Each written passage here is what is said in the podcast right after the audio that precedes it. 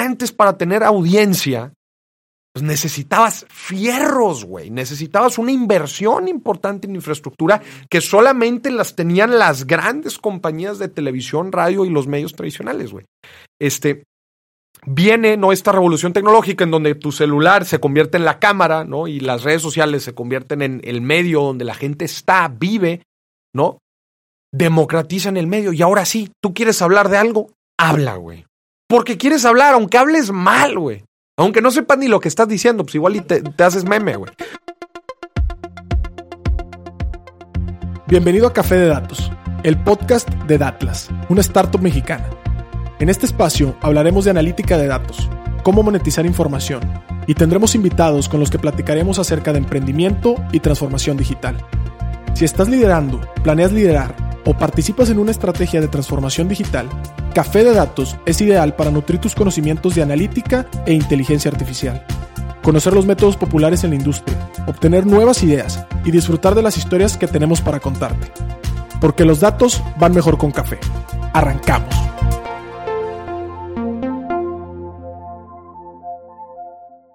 Bienvenidos a otro episodio de Café de Datos. Estamos arrancando la cuarta temporada y estamos en casa ajena, pero yo me siento como en casa. Estamos en un estudio que aquí nos han prestado eh, nuestros colegas profesionales. Y antes de arrancar, quisiera nada más darle la bienvenida a mi socio, también coproductor César Salinas. ¿Cómo estás? ¿Qué tal? ¿Qué tal? ¿Cómo están? No, pues encantadísimos con este episodio de lujo.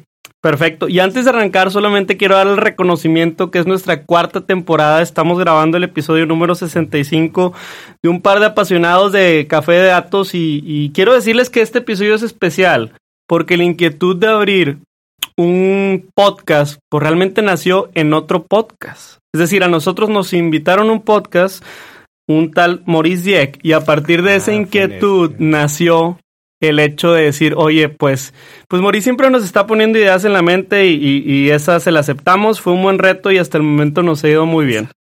En ese sentido, Maurice, ¿cómo estás? Bienvenido. ¿Qué tal? ¿Cómo estás? Pedro, César, grandes eh, amigos de, de antaño, güey. Me da gusto que hayas tomado esa recomendación. de todos los que te Sí, de to- No, no te creas. No, de hecho sí me acuerdo, güey. ¿Te acuerdas cuando grabamos ese, ese episodio? Es más, vamos a ver. ¿Cómo convertir datos es, en dinero? ¿Cómo convertir datos en dinero? Nos fue bastante bien. De hecho, hace poquito hice una encuesta, güey. De, de, de repente subo, oye, ¿cuál ha sido su episodio favorito, no? Y pues digo, ya, van más de 100 episodios, ¿no? Entonces ponen mucho. Pero de repente tú, y vas scrolleando ahí en Instagram, de repente te empiezas a ver repetidos y repetidos. Y dices, ah, oye, mira, como cuatro seguidos me pusieron esto y así, ¿no?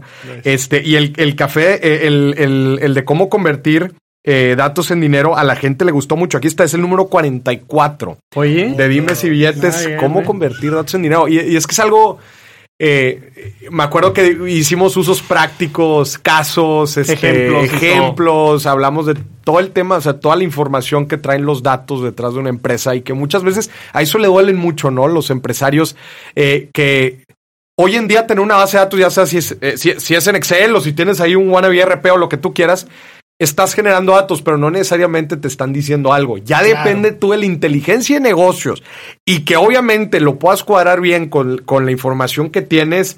Eh, eso ya depende de ti, güey. Y hay veces es complicado porque los tomadores de decisiones son de otras generaciones y no están tan relacionados con este rollo, ¿no?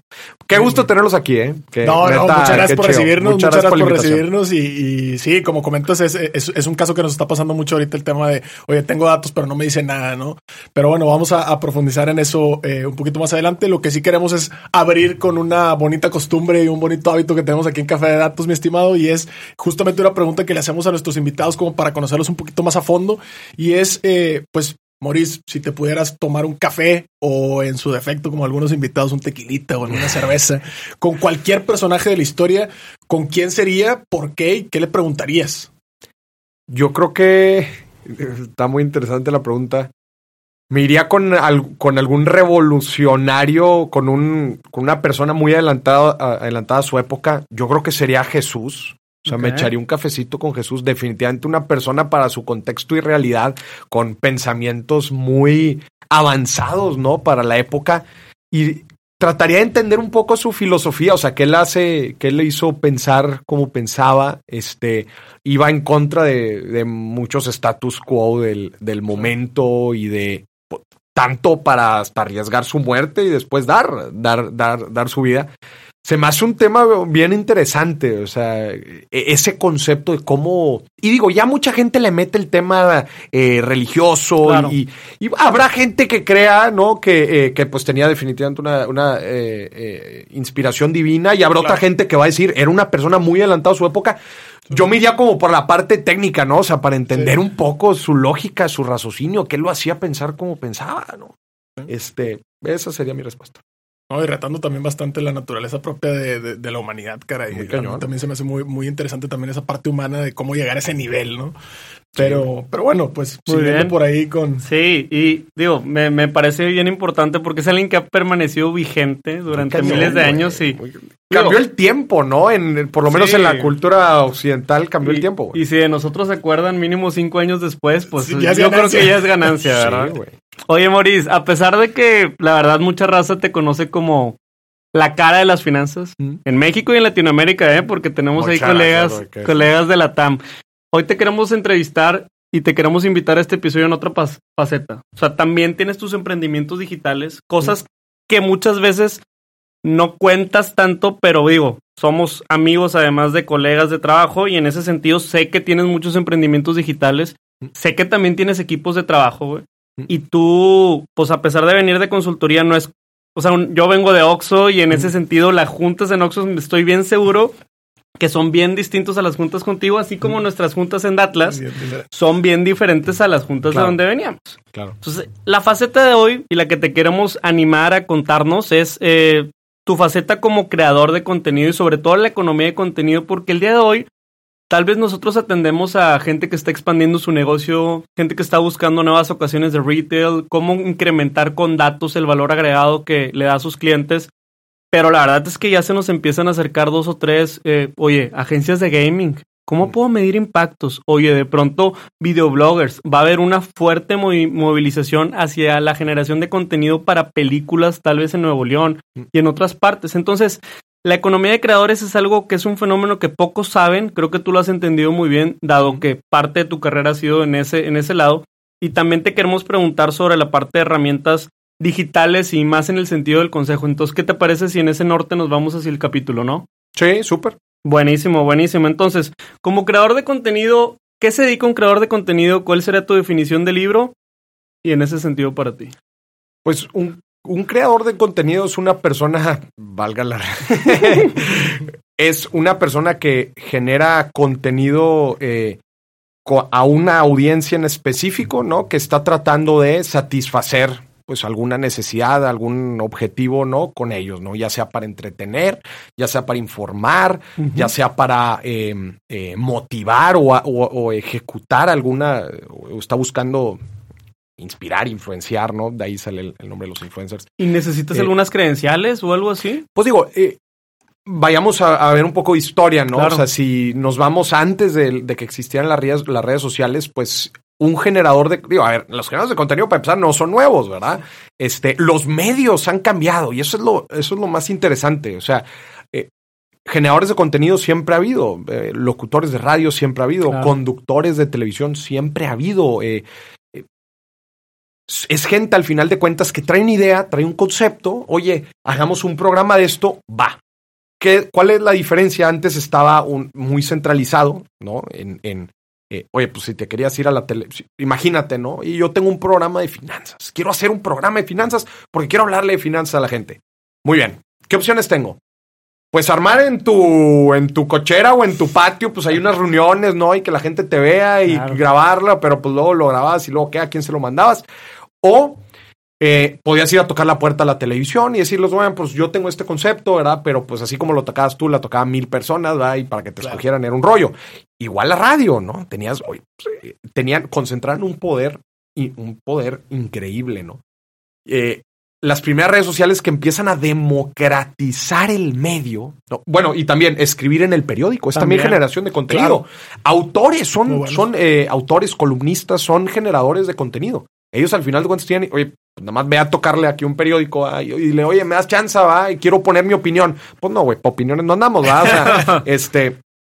Eh, entonces, se elevaba la vara, ¿no? Se elevaba la vara, las barreras de entrada eran muy, muy altas. Este, y pues bueno, era.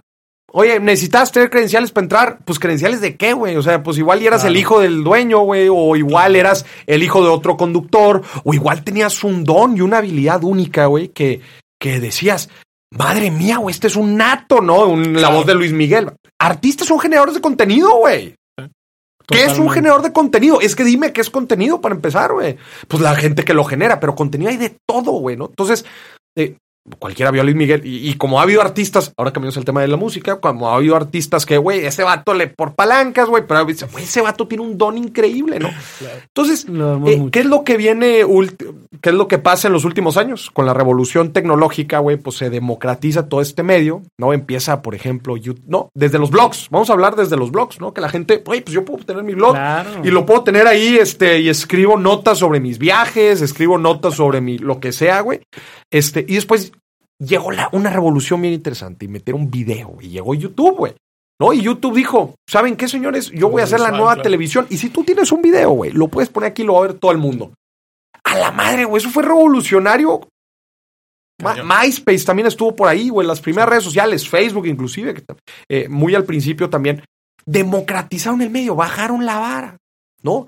Antes para tener audiencia, pues necesitabas fierros, güey, necesitabas una inversión importante en infraestructura Totalmente. que solamente las tenían las grandes compañías de televisión, radio y los medios tradicionales, güey.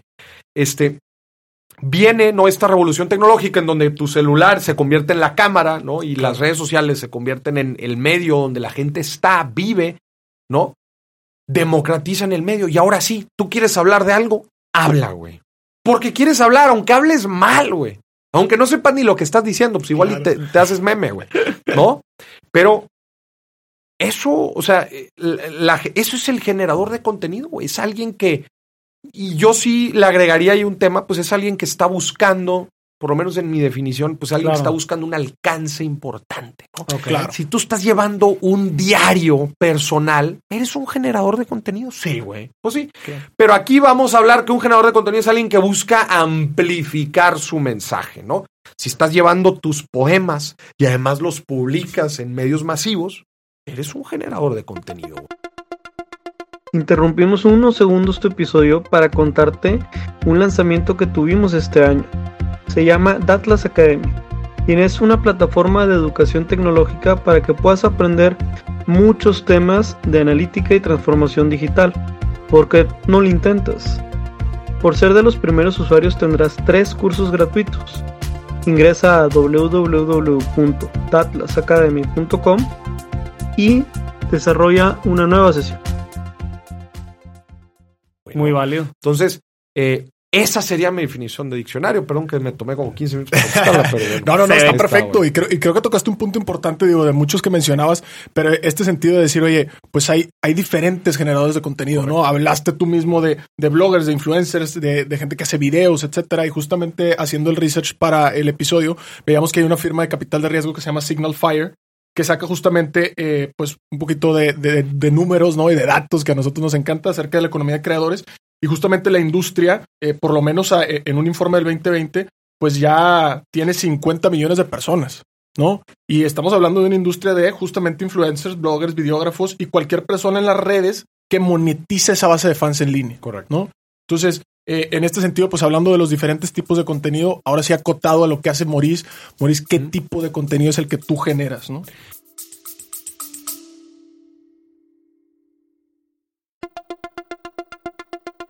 Te quiero invitar a que conozcas el nuevo programa de aprendizaje 15 técnicas introductorias de analítica de datos. Dentro de la primera generación de Retos Academy, a través de nuestros 14 módulos podrás explorar una amplia variedad de temas que te proporcionarán las habilidades necesarias para triunfar en el análisis de datos. Y eso no es todo. Contaremos con tres talleres en vivo e invitados e invitadas sorpresa con quien podrás discutir tus proyectos, recibir orientación personalizada y llevar tu conocimiento al siguiente nivel. Y si para cuando estás escuchando esta promoción ya venció, Recuerda que siempre podrás encontrar contenido de aprendizaje en www.datlasacademy.com.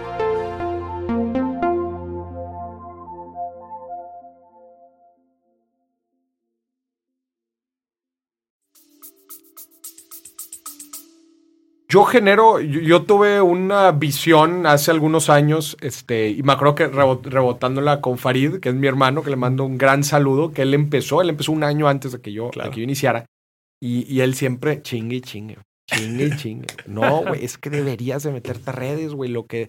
No, pues que a mí me gusta ayudar a las empresas, ¿no? Como lo hago. Sí. No, güey, estás ayudando a 500 personas, aquí puedes ayudar a un millón de personas. Y él chingue y chingue. Hasta que un día dije, bueno, hombre, ya. Vamos a hacerle caso. Vamos a, convertirnos en un generador de contenido. Vamos a hacer contenido sobre un tema que a mí me apasiona, eh, que es el tema de las finanzas y el dinero, ¿no? Pero con una visión muy particular, que es mi visión, güey. Sí, claro. ¿verdad? Hay gente que igual y no la comparte, hay gente que me dice tacaño, güey, hay gente que me dice este, que me paso el lanza, que es, nada más ando pichicateando y lo que tú quieras. Es mi visión y se chingó, güey. Al que le sirva bien y al que no, no, güey. ¿No? Resulta que, pues, si hay un gran número de gente que le gusta la forma en la que pienso, güey. Este, entonces, hago contenido. Ah, porque mi visión era justamente impactar la cartera de la gente. Imagínate, güey, tener un millón de personas y decir, "Güey, este, este millón de personas va a tomar decisiones correctas de dinero, financieramente correctas, por un consejo que yo le pueda dar. Esa idea, güey, haz de cuenta que paz, güey. O sea, es. Te cambia el. Nunca, nunca más pude estar quieto, güey. O sea, nunca más pude estar quieto, güey. Estaba. eh, Dije, es, es eso, güey. Es eso. Yo siempre he sido una persona eh, media inquieta, güey, en general. O sea, por ejemplo, en la firma de consultoría, pues éramos, ¿qué, güey? Unos 25 consultores, ¿va? Y los consultores pues, son muy analíticos, ¿no? Están ahí en la compu y la chingada. Yo era el único que estaba tirando ahí madreada, güey, diciendo, güey. Era, el- era el- era El un- desordenado. quizá- yo tenía indicios de que era, in a way, un showman, güey. Ya. Porque tenía habilidades para hablar, güey. Este, me gustaba. Yo vengo de una familia catedrática, güey. O sea, del lado de mi jefe, todos son catedráticos, güey. Todos a la chingada, güey. Entonces, eh, me dicen, güey, ¿cómo aprendiste a hablar en público? Le digo, no mames, cabrón, lo tengo. Me, encantaría decirte, me encantaría decirte que tomé 10 Por años de clases. No, güey, la neta, lo tengo en la sangre. Y me gusta, güey. O sea, me gusta hablar, me gusta enseñar, güey.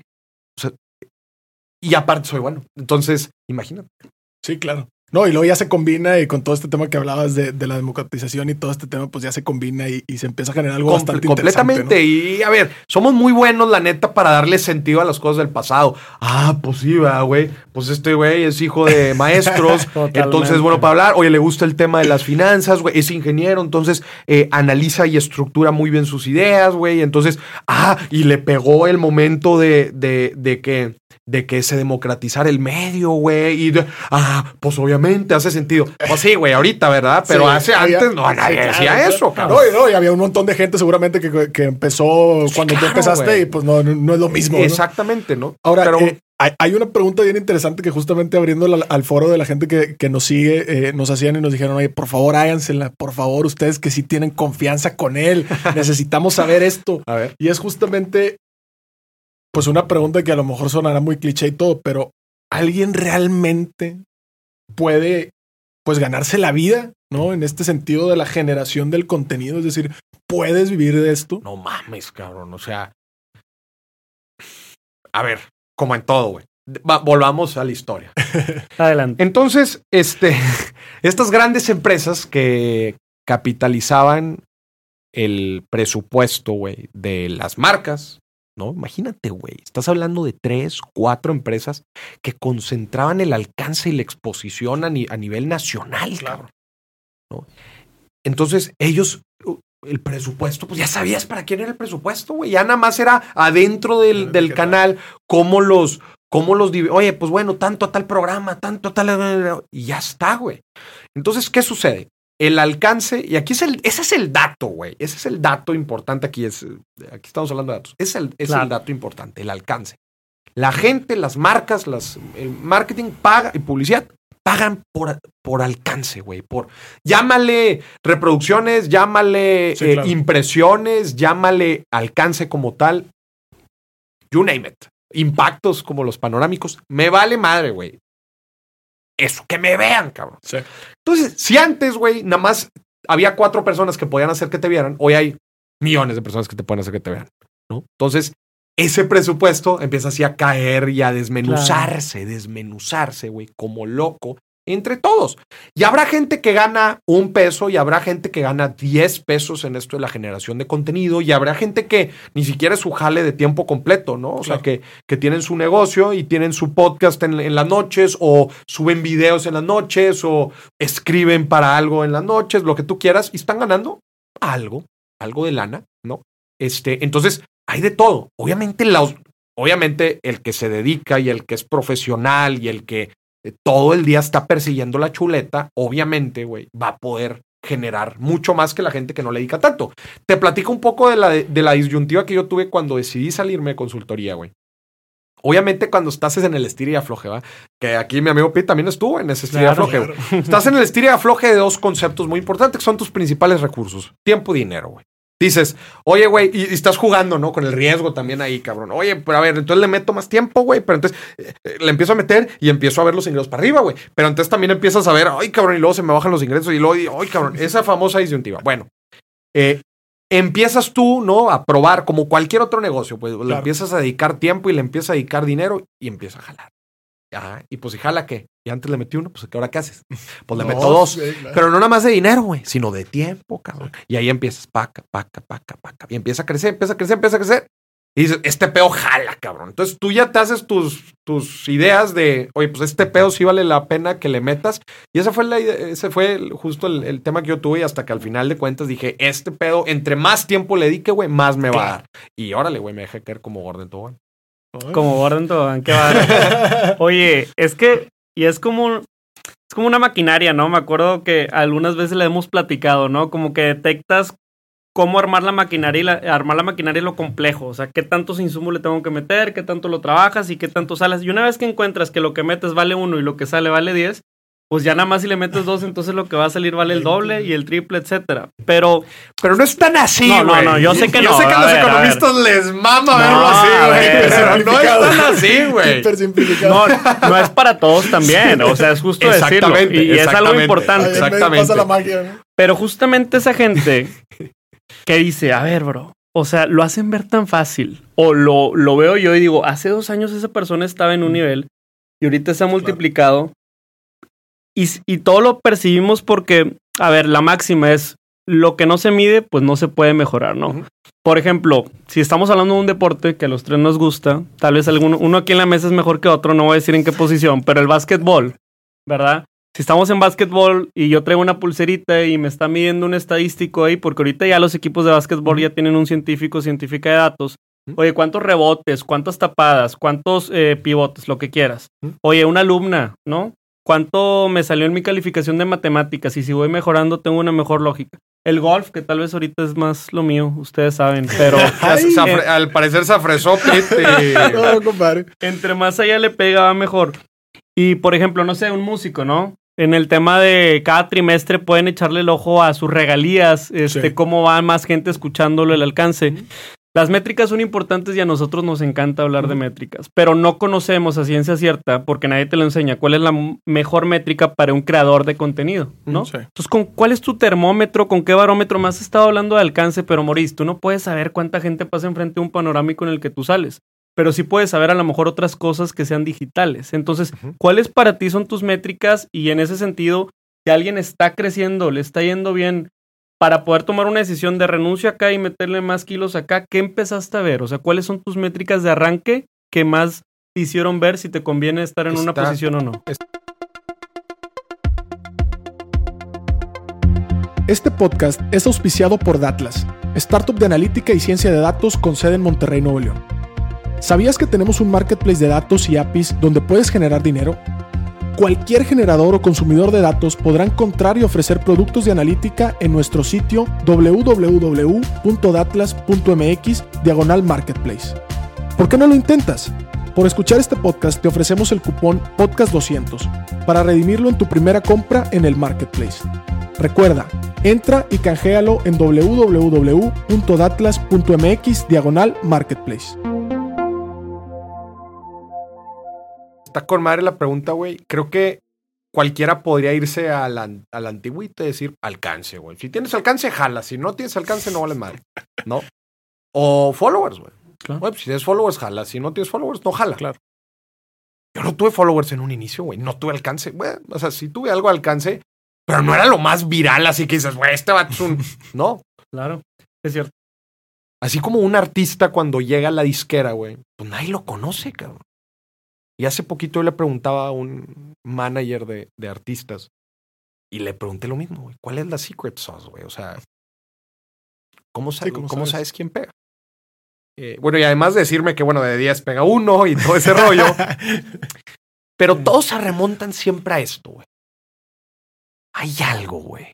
Hay algo que cuando tú hablas con la persona y dices, este cabrón, esta persona tiene algo, güey. O sea, gran parte es así. Yo sé que a ustedes, los científicos de datos, les caga que les digan eso porque pues, no es cuantificable, ¿verdad? Lo entiendo. Pero no, no eh, y quiero que nos escuchen aquí, no podemos quitarlo de la ecuación. Yo sé que les encanta cuantificar todo, no podemos cuantificar ese intangible, güey, de decir, I got a good feeling about this. Y que voy a tratar de, de desentrañar el good feeling que yo tuve. No el que alguien ha tenido sobre Claro, mí. claro. El que yo tuve, güey. El que yo dije, es este pedo, cabrón. Número uno, risk reward, ¿no? Rápidamente. Yo tenía, no, no, no digo mi edad, pero yo tenía ciertos años y dije, eh, en, estoy en una etapa, primero fue un análisis interno. Yo estoy en cierta etapa en mi vida, ¿no? En donde le puedo dedicar unos dos añitos a algo, sea patear latas allá afuera o hacer Claro. contenido de algo que me apasiona. Y si fracaso rotundamente yo a los dos años, oye, pues tengo un título profesional, Claro. güey, vengo de una de las industrias más competitivas que hay afuera, este, pues puedo conseguir jale, güey, ¿no? Claro, El mundo claro. laboral es algo que va a estar ahí siempre. Bueno, entonces hice. Entonces, por esa parte, pues, vaya, chingón. Obviamente, la industria de las finanzas es una industria muy, ay, cabrón. Ojo, no ahorita. Estoy hablando de la que yo empecé hace, hace cuatro años, que es una, que son industrias bien diferentes, güey, bien diferentes, que a mí me toca trabajar con ellas, güey. Entonces yo veo su evolución, yo veo lo que me decían a mí al principio cuando las primeras marcas se acercaban conmigo a querer colaborar con mis redes sociales. Un güey que no trabaja en mi banco, un güey que no tengo, que no tengo control sobre lo que dice, güey. ¿De qué estás hablando, güey? Estás loco, güey. No. Pero siempre hay alguien. Siempre hay alguien que dice, no, no, no. I got a good feeling about this. y fueron los primeros que me contrataron. Y luego eh, eh, me llevaron de gira, güey. Y dije, aquí es tu jala, cabrón. Y en la gira te va bien, güey. Entonces son esas validaciones que dices, este pedo jala, güey. ¿No? Entonces, una industria ávida por innovar, güey. Especialmente en la parte de comunicación, güey. No puedes llegar a revolucionar, güey, la tele. Ah, pues too complicated, ¿va? Este, o muchas otras industrias muy innovadoras. Oye, quiero revolucionar la tecnología, güey. Pues, ay, cabrón, pues estás de allá adentro de la innovación, güey, ¿no? Pero quiero revolucionar la forma en que comunicas sobre el dinero, güey. Deja tú las instituciones financieras. Me vale madre, güey. Si ellos no quieren hacerlo. Pero aquí estoy hablando de gobiernos, de IPs, Claro. güey, de organizaciones sociales. ¿Cómo se comunica el dinero? Eso es. Entonces, vi una oportunidad ahí enorme y dije, güey, nadie lo está haciendo, güey. Hay un, hay un campo enorme. Me apasiona, me gusta. Como, ¿por qué no hacerlo, güey? ¿No? Este. Y vamos teniendo estas diferentes validaciones. No sé si ya te contesté tu pregunta, güey. Creo pero- que sí. No, está bien. güey. Es está que si no, eh, párenme, si no, me, voy, me empiezo a hablar, güey. Lo que pasa es lo que, digo, lo que dices es importante y nada más como, como punto de contexto, yo, yo le cuento esto mucho a César. A mí me gusta también leer sobre la contracultura de los datos. Ok. Es decir, todas Es las correcto. opiniones que, que desacreditan Ya. lo que un científico o científica de datos hace. Y hay un libro en particular recomendado para todos los que nos escuchen que se llama Small Data, ¿no? Que habla justamente de estas percepciones, de estos intangibles y un poquito como, como tratando de decir, es más predecible y, y ponen un ejercicio bien interesante, Maurice, que dice, yo le pregunté a los 10 mejores economistas del Banco Mundial y de organizaciones este, sobre el tipo de cambio. Tú y yo sabemos que el tipo de cambio quiere saber que cuál es la paridad de un peso mexicano, por ejemplo, en dólares o en pesos argentinos, colombianos, lo que sea. En ese sentido, los 5 o 10 economistas top, Harvard, eh, Stanford, lo que quieras, lanzan su predicción. Mm. Y después le preguntan a mil personas, Mm. amas de casa, deportistas, todos, ¿cómo crees que va a estar el tipo de cambio? Mm. Y a la vuelta de un año, es mucho más acertado el pronóstico que dieron el promedio de las mil personas que no tenían idea que justamente el tema de las cinco. Y es que mucho de lo que sucede en economía, en finanzas o hasta en tal vez la economía de contenido es que la especulación juega y la especulación es bien difícil de ver. Entonces yo creo que en ese sentido me llevo algunos aprendizajes, aterrizo y ahorita sí. Muy bien. No, y, creo que eh, justamente siguiendo por esa línea de algunos indicadores y todo, parte de, las investigaciones que hacíamos eh, es justamente un reporte de una eh, consultora que encontramos que dice que, que, algunos influencers, el porcentaje de ingreso que reciben de sus suscriptores es un indicador valioso, ¿no? O sea, ya cuando llegas a tener ese alcance, ya cuando llegas a, tener justamente esa comunidad, la parte de monetización. Y justamente, pues un, personaje aquí, Andresen Horowitz, espero no estar mencionándolo mal, una disculpa de mano. Pero, eh, pues justamente habla de que el 68% de los ingresos, por ejemplo, de un gamer, que fue un, generador de contenido o un tipo de contenido que, que hablaba, que mencionaba Mauricio al principio, puede venir de suscriptores, por ejemplo, ¿no? Y de pronto te vas a otro tipo de generación de contenido, que es la parte de, de los bloggers, y el dato de suscripción baja al 25%.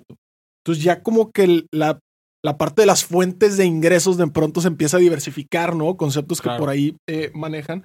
Ahora, eh, en el sentido desde tu experiencia, desde lo que has visto como generador de contenido y a lo mejor con, esta interacción de otros generadores de contenido, eh, pues además de esta métrica financiera, a lo mejor de suscriptores, ¿qué otros, este, o, un generador de contenido que apenas inicia, qué otro indicador así a lo mejor muy ácido financiero o, o de ingreso debería estar midiendo, debería estarse preocupando, ¿no? Es que ahí te va, güey. Es, es sumamente amplio, güey. Eh, ¿Por qué? Porque el indicador de, de, éxito de una de una influencer, imagínate, de moda, güey, o modelo. Güey, deja tú los followers, güey. Si participó en el Fashion Week, güey.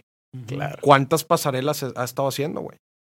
Es bien, pero bien variado, güey. Eh, por ejemplo, a ese tipo de, a ese tipo de influencers, lifestyle influencers, güey, la cantidad de marcas con las que colaboran en una semana es claro. estúpida, güey. O sea, todos los días visitan más de un local, güey. Literal, güey. Entonces, yo puedo ver eso y desmotivarme y decirme, no, hombre, güey, pues a mí no me invitan ni un café, cabrón. Esto se llama café de datos, güey. ¿No?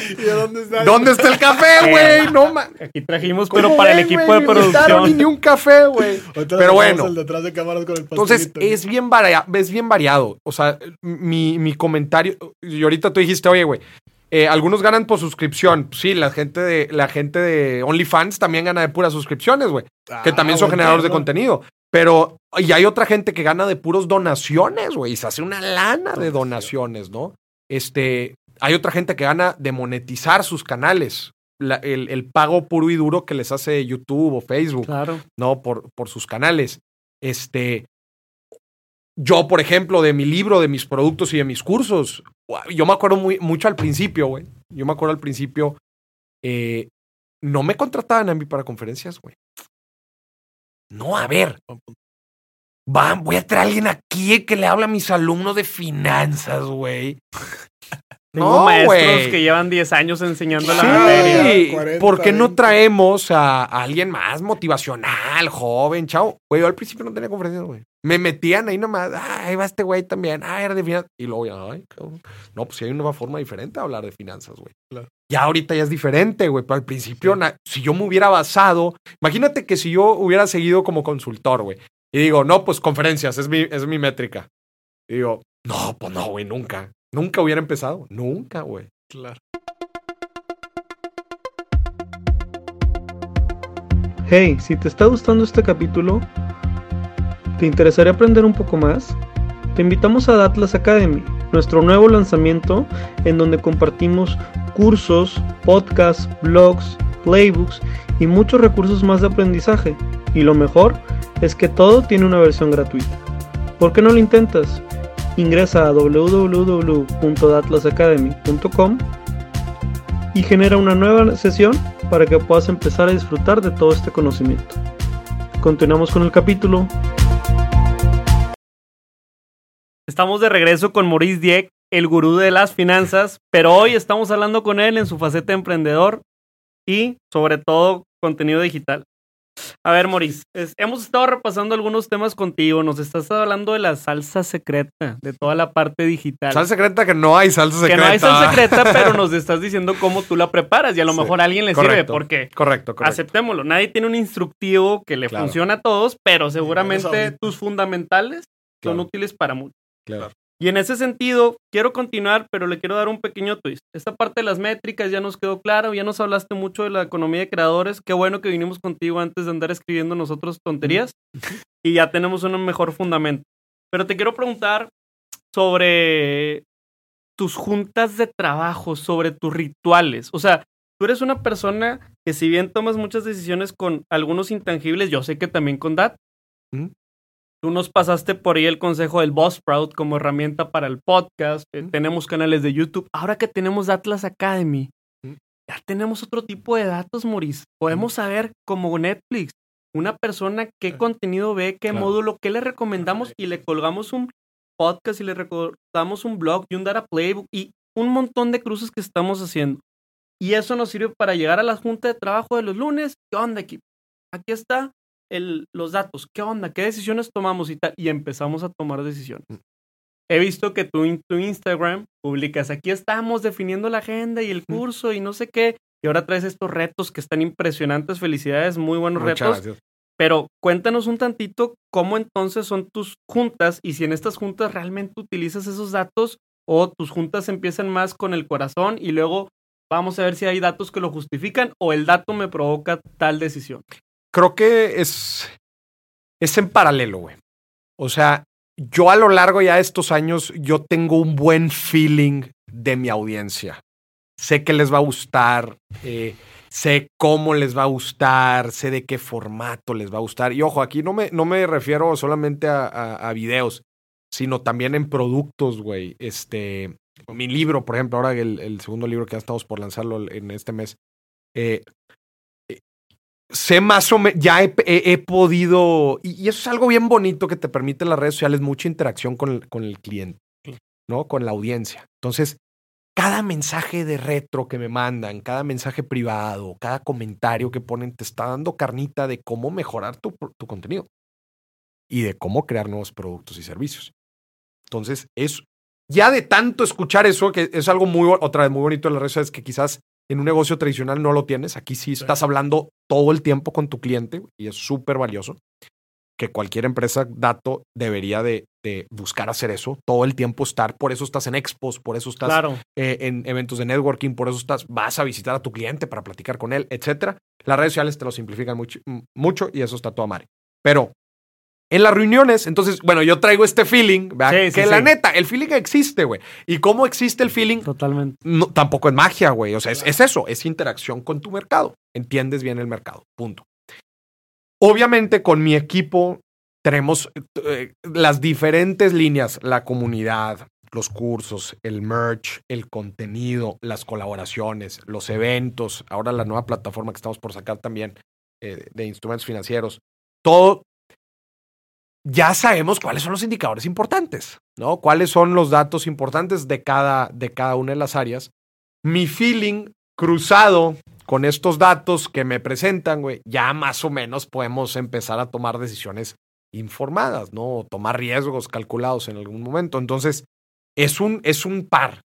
Hay mucha gente, eh, digo, eh, yo sé que hay gente que le gusta tomar decisiones claro. 100% con datos y luego hay gente que le gusta tomar decisiones 100% con feeling. Lo que le jale a cada quien, güey. Yo lo que mezclaría, o sea, yo lo que haría es mezclarlos. O sea, porque hay ciertas cositas, amo por aquí en filosófico. A ver, a ver. Miradas, no, no te No, no, no, pero ciertas cosas. A ver, a ver, vamos a ver y voy a, hacer aquí un, eh, un ejercicio con ustedes. tú llegas, te sientas con un cliente, ¿va? tienes una conversación con el cliente. Ese cliente te acaba de comprar la misma cantidad que te compró el año pasado. ¿Qué dicen los datos? Bueno, quizás te pueden decir, oye, ¿por qué no aumentaron las ventas? Eh, bueno, todo te dice, no, no, no aumentamos tanto producción, eh, pero bueno, ahí van las ventas. Por lo menos te colocó ahí el pinche pedido que lo estabas esperando. Pero te sientes en la junta. Y te das cuenta que no es la misma junta de siempre, güey.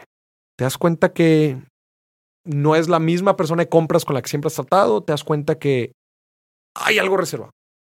Es, descríbemelo. No, güey. Es complicado describírtelo. Pero lo sé. Claro.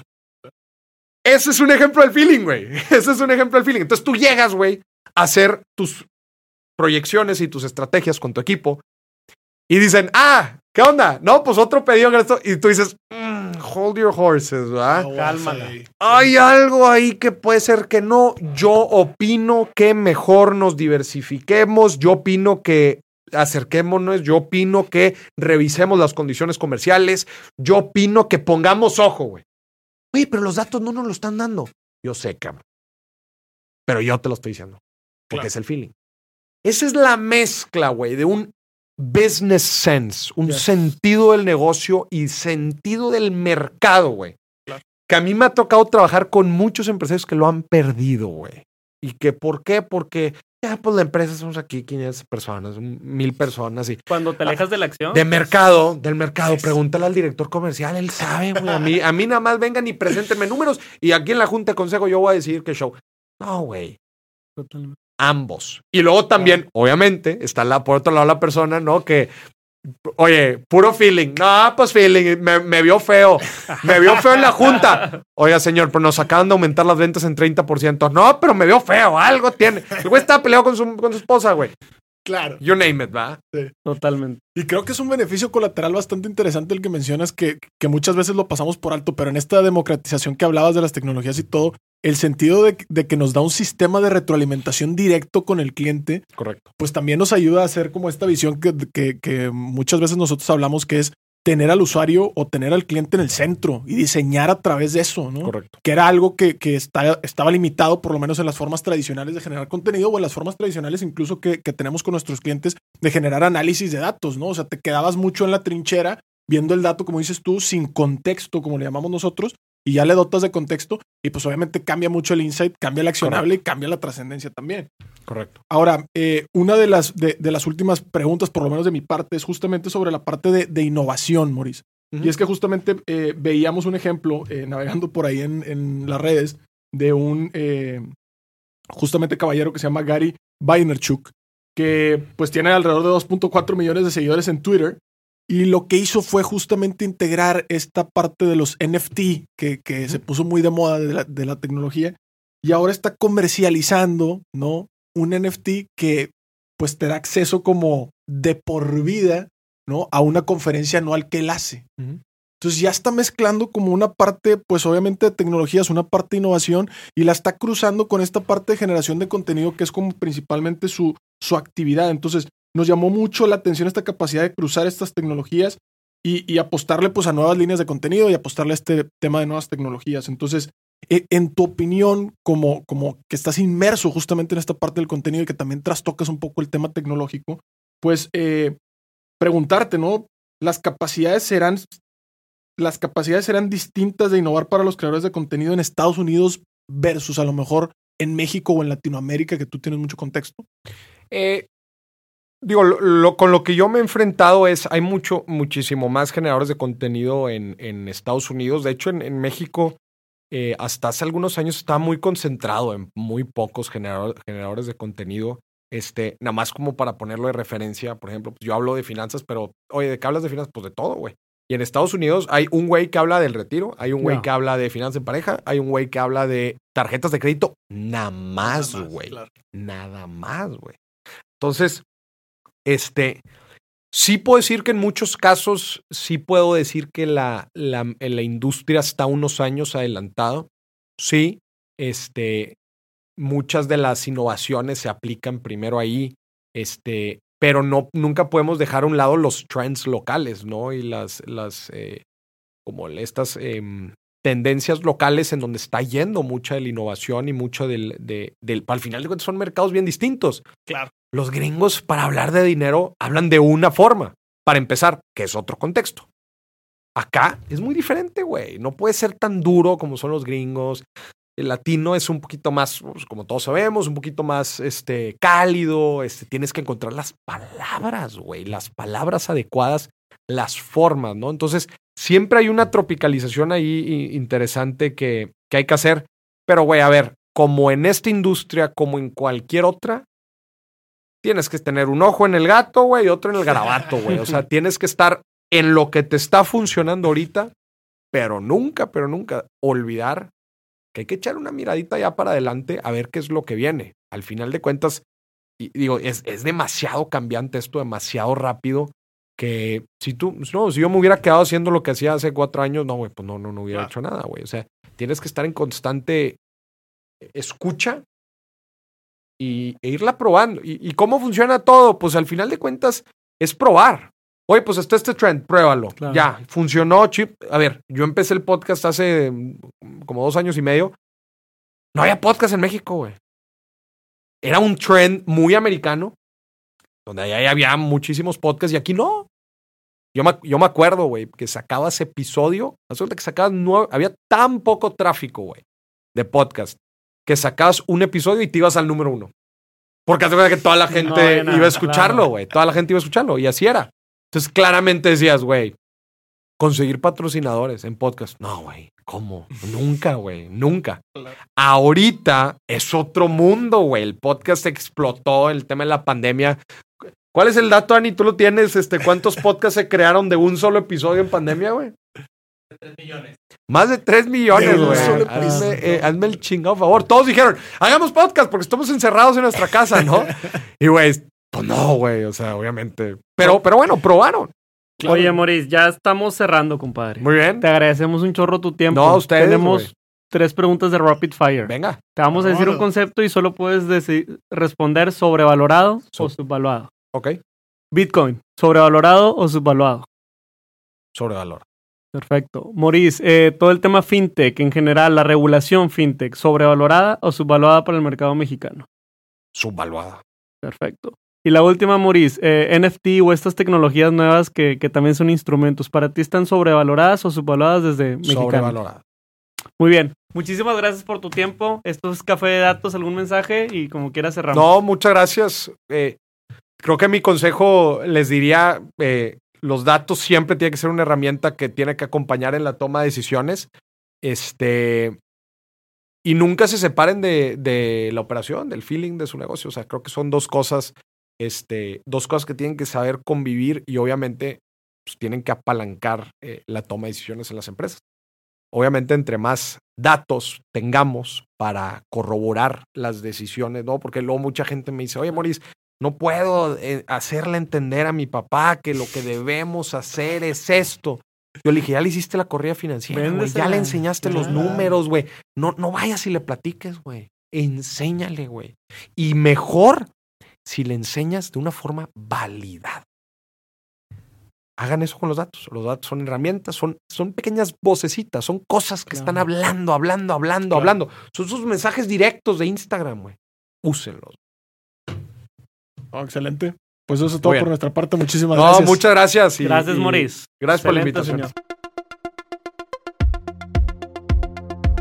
Hasta aquí el podcast de hoy. Gracias por escucharnos. Puedes seguir disfrutando de tu café y aprendiendo de analítica de datos en nuestro blog, con más de 180 columnas acerca de analítica, emprendimiento y transformación digital.